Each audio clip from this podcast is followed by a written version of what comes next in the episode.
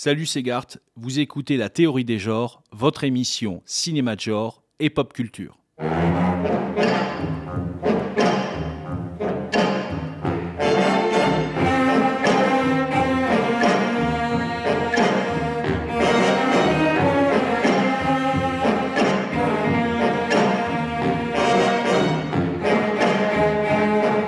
La théorie des genres, épisode 2.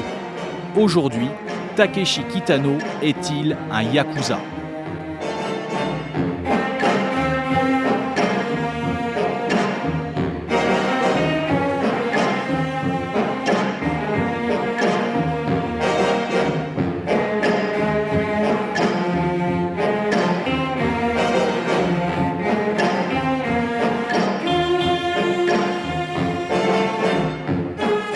Humoriste, animateur télé, peintre, acteur et réalisateur, Takeshi Kitano est devenu dans les années 90 un artiste incontournable, plusieurs fois récompensé dans de prestigieux festivals.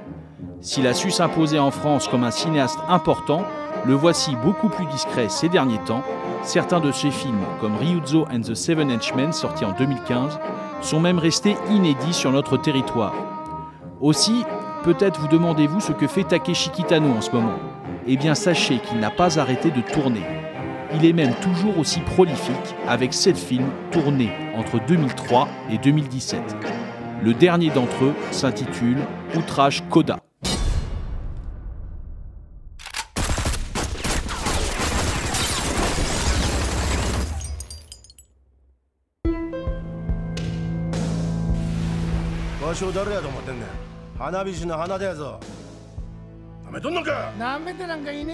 Outrage Coda est le dernier volet d'une trilogie de polar débutée en 2010 avec le film Outrage et poursuivi en 2012 avec Outrage Beyond. Dans cette trilogie, l'acteur-réalisateur Takeshi Kitano retrouve un rôle qu'il a déjà interprété dans de nombreux films, celui du Yakuza. Affrontements entre gangsters et exécutions cruelles sont sûrement au rendez-vous de ce troisième et ultime volet de la saga débutée il y a sept ans. Pourtant, peu de critiques en France accordent une réelle importance à la trilogie Outrage. Je dirais même que peu de critiques connaissent l'existence de cette trilogie. Le premier épisode a laissé la presse hexagonale dans l'expectative et a refroidi pas mal d'ardeur. L'occasion nous est donc offerte de réparer cette injustice et de revenir sur l'ambivalence de la filmographie de Kitano, c'est-à-dire à la fois ses rapports étroits avec le genre du polar et du film de Yakuza, mais aussi ses percées poétiques, humoristiques et mélancoliques singulières qui ont contribué à faire de lui un auteur inclassable et émouvant. Et vous, vous l'aimez comment votre Kitano? En truand ou en artiste? Adolescent, j'ai découvert Takeshi Kitano par la porte du genre. C'était avec le film Sonatine, sorti en 1993, dans lequel Kitano, à la fois réalisateur et acteur, campait un yakuza parti s'exiler avec les membres de son clan pour survivre à un règlement de compte. À l'époque, le film était distribué aux États-Unis par Quentin Tarantino. L'association du non Tarantino, l'auteur de Reservoir Dogs et Pulp Fiction, a eu pour effet d'accentuer l'aura de polar qui entourait le long métrage. Sonatine avait la réputation de renouveler un sous-genre du polar japonais, le Yakuza Iga, c'est-à-dire en français le film de Yakuza.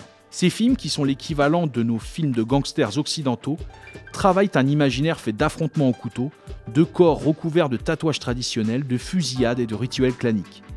De plus, la presse accentuait cette impression en dévoilant les origines de la filmographie de Kitano. C'est ainsi que j'ai découvert que le premier film du cinéaste, le polar Violent Cop, était un film de commande qui à l'origine devait être réalisé par Kinji Fukasaku. Alors Fukasaku, c'est qui celui-là, me direz-vous? Eh bien, s'il n'est connu en Occident que pour son dernier film Battle Royale, sorti en 2000, et dans lequel on retrouve d'ailleurs Kitano en tant qu'acteur, Fukasaku est célèbre au Japon pour avoir renouvelé le genre du Yakuza Iga dans les années 70 et 80. Empêché de tourner Violent Cop, c'est Fukasaku lui-même qui conseilla Takeshi Kitano pour lui succéder à la réalisation. Avouez qu'avec un tel parrain de cinéma, Kitano avait tout pour être attendu par le public comme le nouveau messie du film de genre japonais. Rétrospectivement, cette attente était-elle justifiée?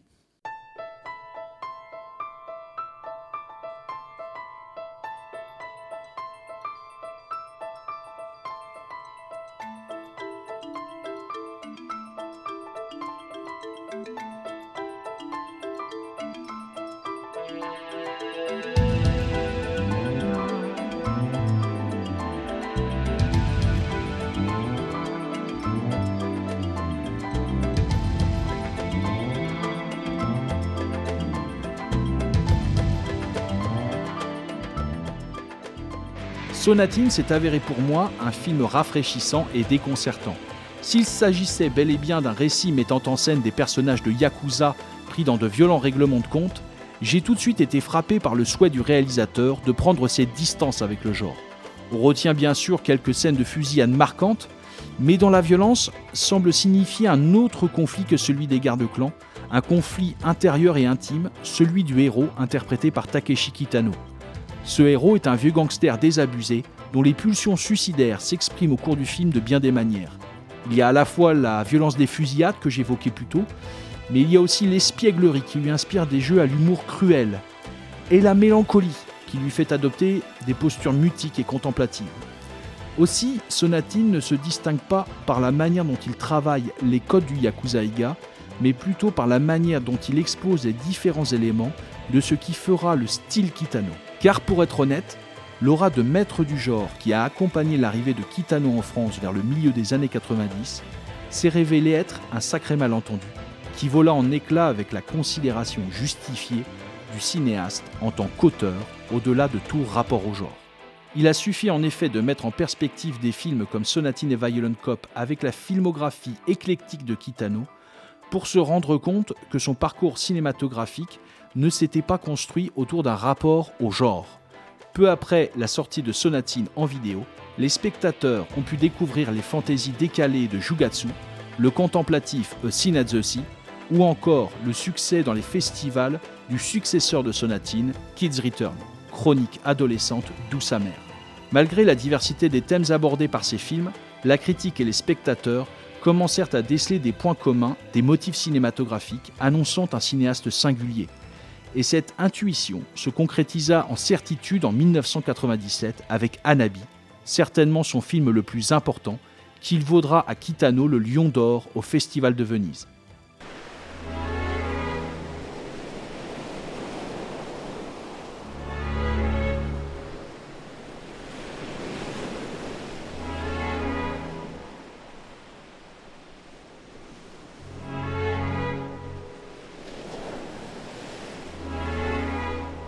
ありがとう。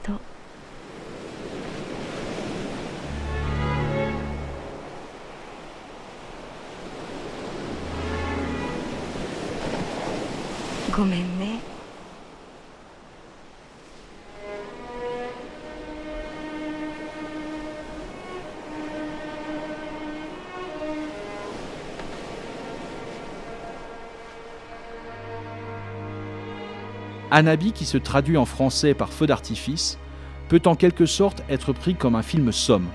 On y retrouve la violence du policier de Violent Cop, la contemplation et la tendresse de Sinazosi, mais aussi l'humour espiègle et les histoires de Yakuza de Sonatine. Mais non content de se situer au carrefour de la filmographie de son auteur, Anabi se situe également au croisement des arts, Kitano intégrant au film son propre travail de peintre. De nombreuses peintures vont ainsi être intégrées par le montage, le cinéaste s'imposant alors par un style relevant d'un formidable travail de composition entre les thèmes, les émotions et les arts. L'esthétique du film se cristallise autour d'un sentiment d'explosion créative, tout comme notre plaisir lors d'un feu d'artifice est stimulé par les jeux de variation des couleurs et des pyrotechniques.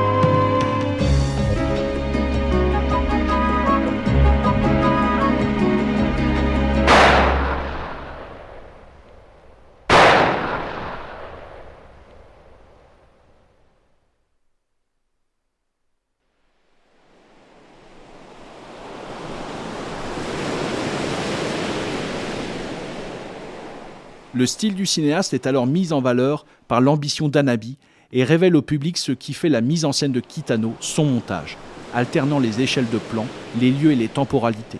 Ce montage dynamise les lectures possibles des films de Kitano et témoigne d'un cinéaste inventif qui s'exprime par tous les moyens du cinéma. Mais la créativité de Kitano réalisateur est contrebalancée par le jeu de Kitano acteur. En effet, ces personnages sont toujours les incarnations d'une profonde et insondable mélancolie. Ce contraste entre la vitalité de la mise en scène et la lassitude des personnages a souvent été relayé par les bandes originales de Joe Hisashi, dont la musique s'illustre à la fois par l'innovation et la précision de ses arrangements et la tristesse lancinante de ses accords mineurs. Cette musique encore aujourd'hui fait résonner ce spleen typique des films de Kitano. Spleen qui a inspiré le rappeur Slack pour son album Juke.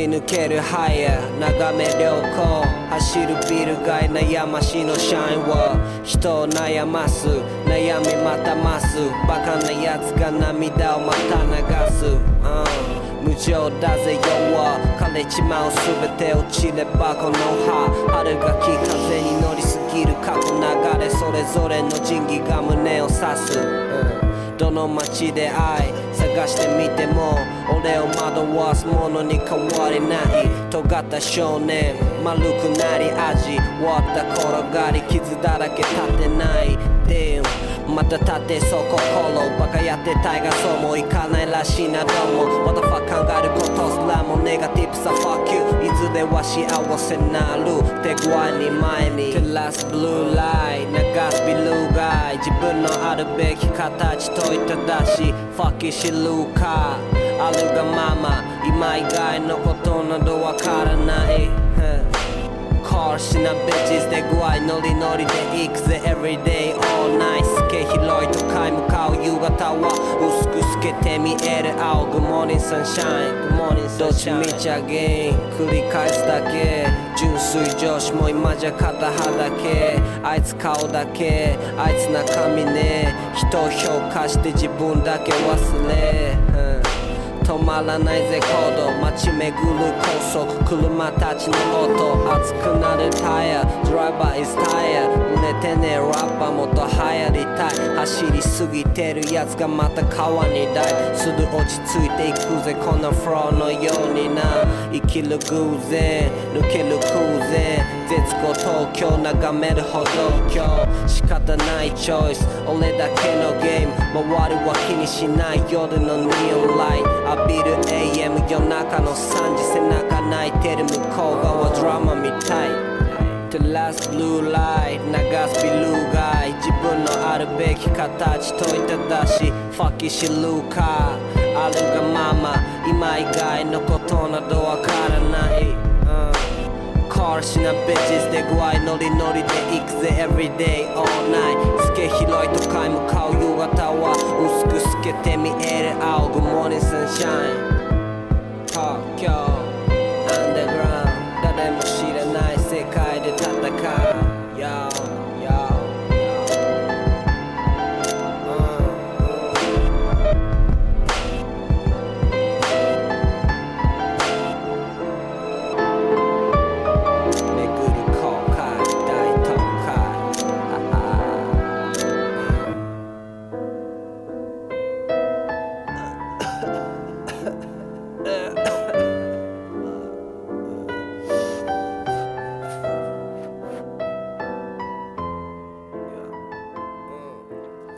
Aussi, pendant longtemps, j'ai ôté de mon esprit toute tentation de vouloir inscrire Takeshi Kitano dans une perspective de filiation à un genre ou un autre élément de l'histoire du cinéma japonais.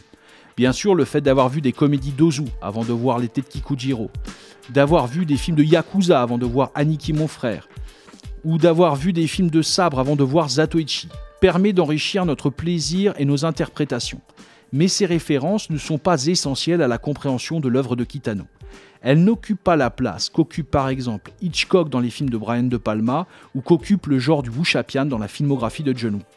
Dans le cas précis d'Aniki Mon Frère, où Kitano incarne un yakuza exilé aux États-Unis, les codes du film de gangsters américains et européens suffisent largement à comprendre les enjeux narratifs et esthétiques.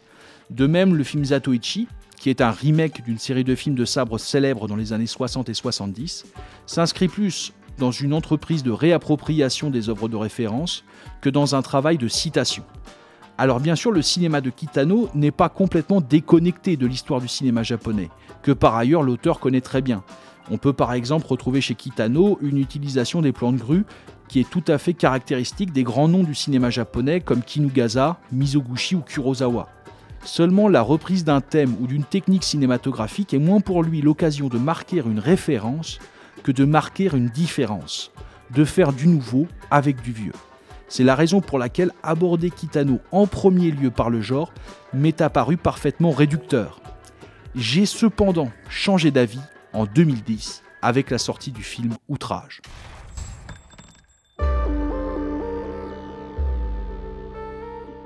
ちゃんとけじめつけろと言ってくれすいません親父も俺も会長にえれい怒られちまったよハモンあんたがやれって言ったんだろ金とこいつの指持って話つけてこいこれでやってみろよ En 2010, alors que tout le monde attendait le grand retour de Takeshi Kitano au film de Yakuza, la critique n'a accueilli que très froidement Outrage. Le principal reproche était que Outrage était complètement débarrassé des ambitions artistiques de films comme Sonatine, Anabi ou Aniki mon frère, et s'avérait être une accumulation de mises à mort, toutes plus cruelles les unes que les autres. De plus, cette violence débridée s'exprimait dans Outrage sans la mélancolie et la poésie qui faisaient jusqu'alors le sel des films de Kitano.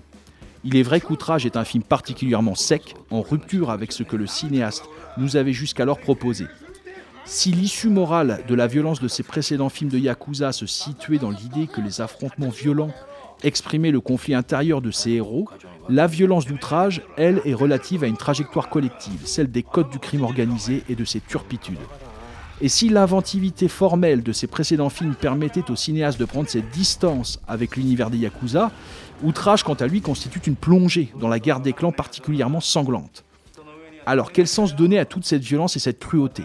Car si Outrage propose effectivement un retournement de situation vers la fin, celui-ci n'intervient que pour rendre encore plus absurde et cynique toute cette violence. Dans ce cas, Kitano aurait-il pété les plombs?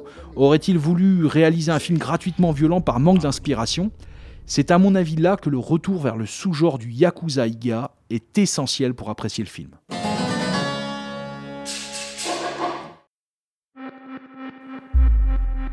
Lorsque j'ai découvert Outrage à sa sortie, je n'ai pas pu m'empêcher de faire un rapprochement entre le film et les films de Yakuza de Kinji Fukasaku, et plus particulièrement l'un d'entre eux, Combat sans code d'honneur, sorti en 1973.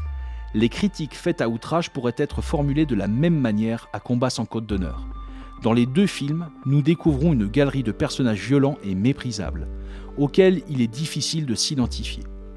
Dans les deux films, nous plongeons sans distance dans leur monde de salauds. Dans les deux films, le récit est rythmé par des scènes d'exécution d'une violence presque littérale. C'est pourquoi la lecture que j'ai eue de Combat sans code d'honneur a particulièrement guidé ma vision d'outrage.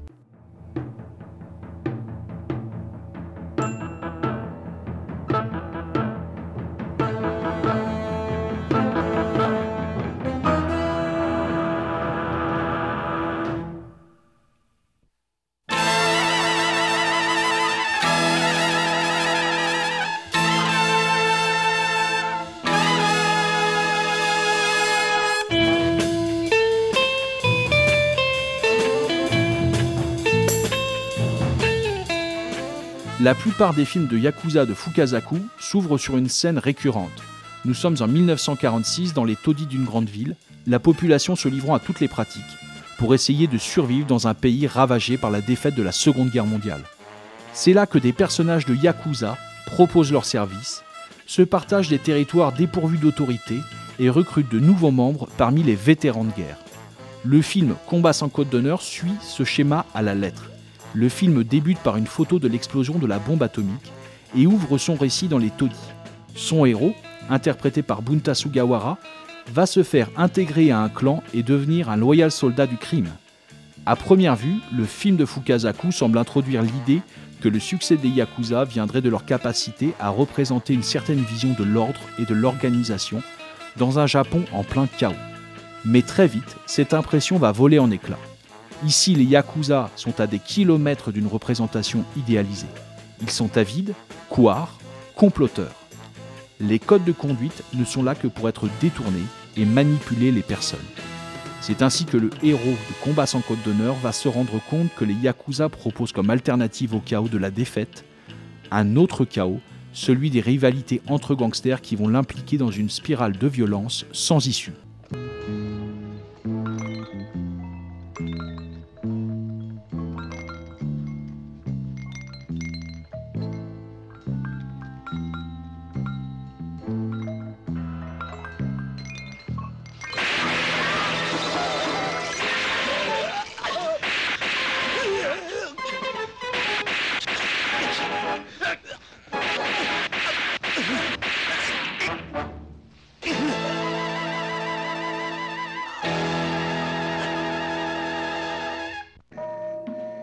Avant Fukasaku, les films de gangsters extrapolaient autour des codes chevaleresques des Yakuza, de l'importance de l'honneur et de la parole donnée. Mais le cinéaste va montrer un tout autre visage de ces organisations criminelles, celui des guerres intestines et absurdes motivées uniquement par l'appât du gain. De plus, le fait que Combat sans code d'honneur débute par une vision du Japon ravagé par la guerre permet de mettre en parallèle la montée en puissance des criminels et la reconstruction économique de l'archipel. Ainsi Fukasaku s'illustre en portant un regard très sombre sur le Japon d'après-guerre, notamment par le nombre et la violence des scènes de meurtre qui constituent un véritable langage dans le film. Car dans Combat sans code d'honneur, on tue avec la cruauté d'un scénariste. Presque chaque mort peut être lue sur le mode de l'ironie. Le père de famille qui se fait fusiller dans une boutique de jouets, le yakuza ambitieux abattu sur son fauteuil de barbier, etc. Car s'il n'y a pas assez de place et d'argent pour tous dans le monde des Yakuza, Fukasaku nous rappelle qu'il y a en revanche une manière de mourir pour chacun des candidats à la réussite. Par cette économie de la mort faisant écho à celle de l'argent, Fukasaku affirme la singularité de l'aspect social de ses films. Alors par aspect social, bien sûr, je n'entends pas une démarche ayant pour but d'illustrer l'organisation des classes sociales, mais au contraire le souhait de saisir la désorganisation de la société japonaise. À ce titre, le polar nippon a souvent été le théâtre d'un rapport angoissé aux grandes mutations de l'après-guerre. Par exemple, il y a un an et demi, ressortait sur nos écrans l'un des meilleurs films d'Akira Kurosawa, Entre le ciel et l'enfer, sorti initialement en 1963. Si je me permets une petite digression en parlant de Kurosawa, c'est parce qu'Entre le ciel et l'enfer dit beaucoup de choses à la fois sur la manière dont le cinéma japonais parle du Japon et la manière dont ce discours peine à être entendu en Occident.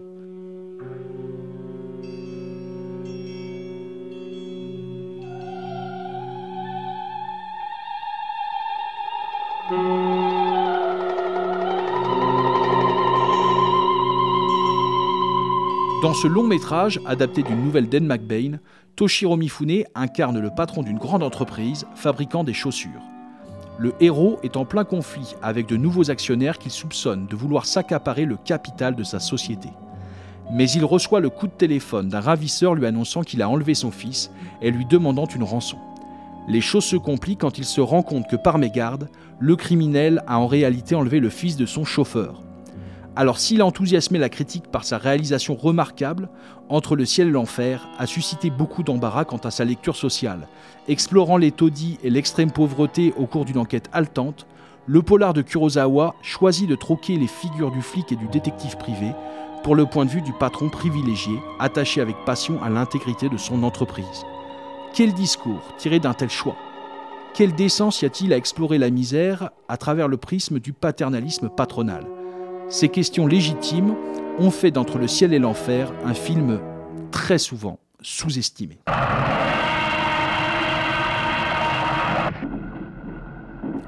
Pour répondre à ces questions, je pense qu'il est nécessaire de se remémorer la passionnante scène de poursuite du ravisseur à travers un réseau de trains et de chemins de fer. Pourquoi? Parce que le cinéma dispose d'une formidable force d'évocation. Si par exemple vous trouvez normal qu'une scène d'un polar américain montrant un sniper à une fenêtre, voulant abattre un politicien, m'évoque l'assassinat de JFK, j'espère que vous trouverez normal que la poursuite ferroviaire d'entre le ciel et l'enfer m'évoque un autre fait divers et historique, l'affaire Shimoyama. Cette affaire s'est déroulée le 5 juillet 1949. Le Japon est alors sous autorité américaine et connaît une restructuration économique imposée par l'occupant.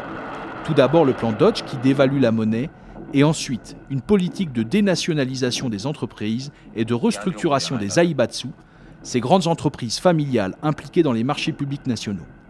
À cette époque, Sadanori Shimoyama est président des chemins de fer japonais. Il doit d'ailleurs son poste en partie à l'occupant américain qui lui confie la tâche de supprimer 95 000 emplois. Bien sûr, un large mouvement de contestation des travailleurs s'organise et Shimoyama lui-même fait connaître son désaccord face à ce très vaste plan de licenciement.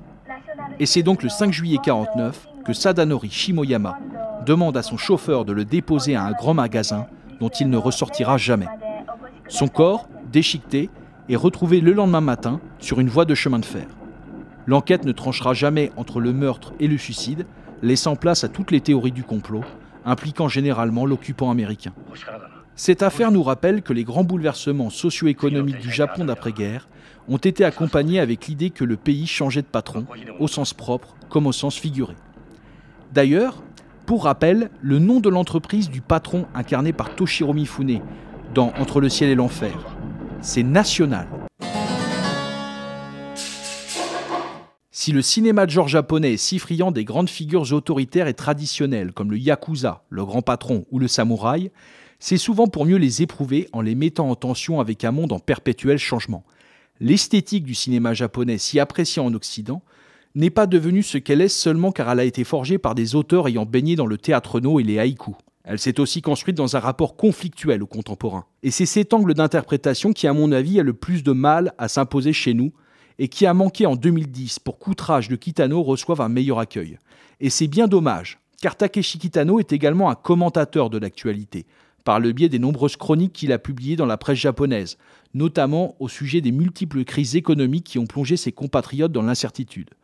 En effet, si les films de Fukasaku et Kurosawa ont pu porter un regard féroce sur le Japon d'après-guerre, il est tentant d'envisager la trilogie Outrage comme un retour de ce regard, mais cette fois-ci sur le Japon de l'après-crise. Car si vous vous intéressez au rapport de la société japonaise avec la mondialisation et l'étranger, vous trouverez dans Outrage et ses affrontements entre Yakuza des scènes absolument stupéfiantes. Je vous rappelle les films en question Outrage, sorti en 2010, Outrage Beyond, sorti en 2012, et Outrage Coda, sorti le 20 octobre 2017 en VOD.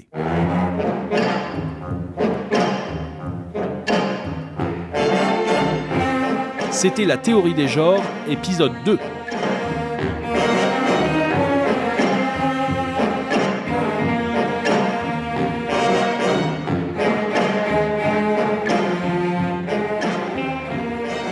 Pour plus de mondanité geek, rendez-vous sur le blog Le Mangeur de Monde.